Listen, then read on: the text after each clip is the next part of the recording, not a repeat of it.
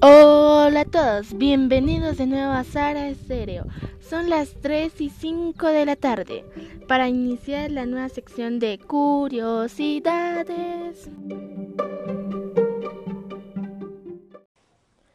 Bueno, vamos a analizar el día de hoy un video hecho por mi queridísima amiga Sara Teortúa, estudiante de física, décimo semestre.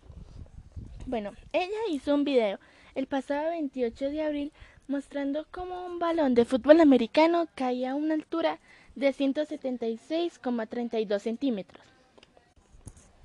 Ella pudo saber varios datos importantes para este análisis. Por ejemplo, su tiempo de vuelo fue de 0,06 segundos.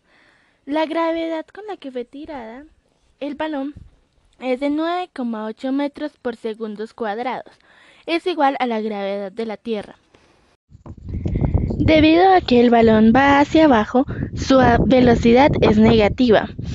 También tiene una aceleración mayor, ya que la gravedad lo hace o lo lleva hacia el centro de la Tierra. En cambio, si el balón fuera hacia arriba, su velocidad fuera positiva y su velocidad sería menor. Ahora podemos ver que su aceleración es una aproximada de 3,41 centímetros por segundo cuadrado y su, su velocidad no es constante. Bueno, así dejamos por el día de hoy. Espero que aprendamos con esto y nos vemos en la próxima.